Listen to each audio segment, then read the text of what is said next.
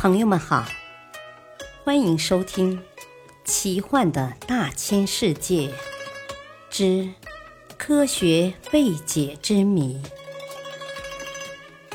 破解人类未知的谜团。播讲：汉月。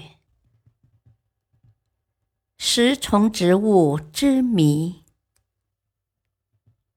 猪笼草。是食虫类的常绿半灌木，高约三米。它长有奇特的叶子，基部扁平，中部很细，中脉延伸成卷须，卷须的顶端挂着一个长圆形的捕虫瓶，瓶口有盖，能开能关。因外形如运猪用的笼子，因此得名。捕虫瓶的构造比较特殊，瓶子的内壁有很多蜡质，非常光滑。中部到底部的内壁上约有一百万个消化腺，能分泌大量无色透明、稍带香味的酸性消化液。这种消化液中含有能使昆虫麻痹、中毒的氨和毒芹碱。平时。捕虫瓶内总盛有半瓶左右的这种消化液，同时在捕虫瓶的瓶盖内侧和边缘部分有许多蜜腺，能分泌出又香又甜的蜜汁，能诱惑昆虫。当捕虫瓶敞开这蜜罐盖时，便会招来许多贪吃的小昆虫。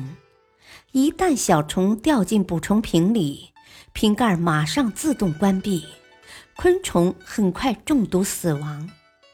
不久，所有的肢体都被消化成猪笼草的营养，然后被吸收。接着，蜜罐盖又会打开，等待捕捉下一个猎物。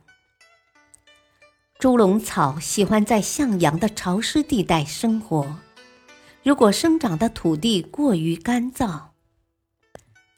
它就不会长出捕虫瓶。猪笼草生长适宜的温度为二十五度至三十度，冬季温度也不能低于十六度，否则植株会停止生长，叶片边缘遭受冻害。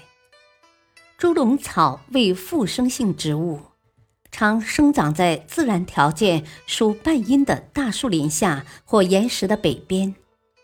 夏季强光直射下必须遮阴，否则叶片易灼伤，直接影响叶龙的发育。但长期在阴暗的条件下，叶龙形成慢而小，龙面色彩暗淡，土壤以疏松、肥沃和透气的腐叶土或泥炭土为好。盆栽上常用泥炭土、水苔。木炭和冷杉树皮屑的混合基质。猪笼草对水分的反应比较敏感。猪笼草在高湿条件下才能正常生长发育，生长期需经常喷水，每天需四至五次。如果温度变化大、过于干燥，都会影响叶笼的形成。为什么植物要吃虫子呢？一些科学家认为，这也许跟它们的生存环境有关。食虫植物一般分布在贫瘠的地方，例如生长在酸性沼泽地、泥炭地上、水里、平原、丘陵或高山上。这些食虫植物居住的地方一般缺少养分和阳光。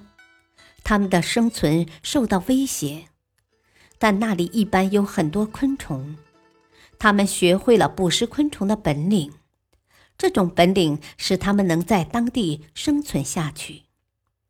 当然，这只是人们的一种猜测，很多问题现在都无法解答，比如为什么这些植物的感觉非常灵敏。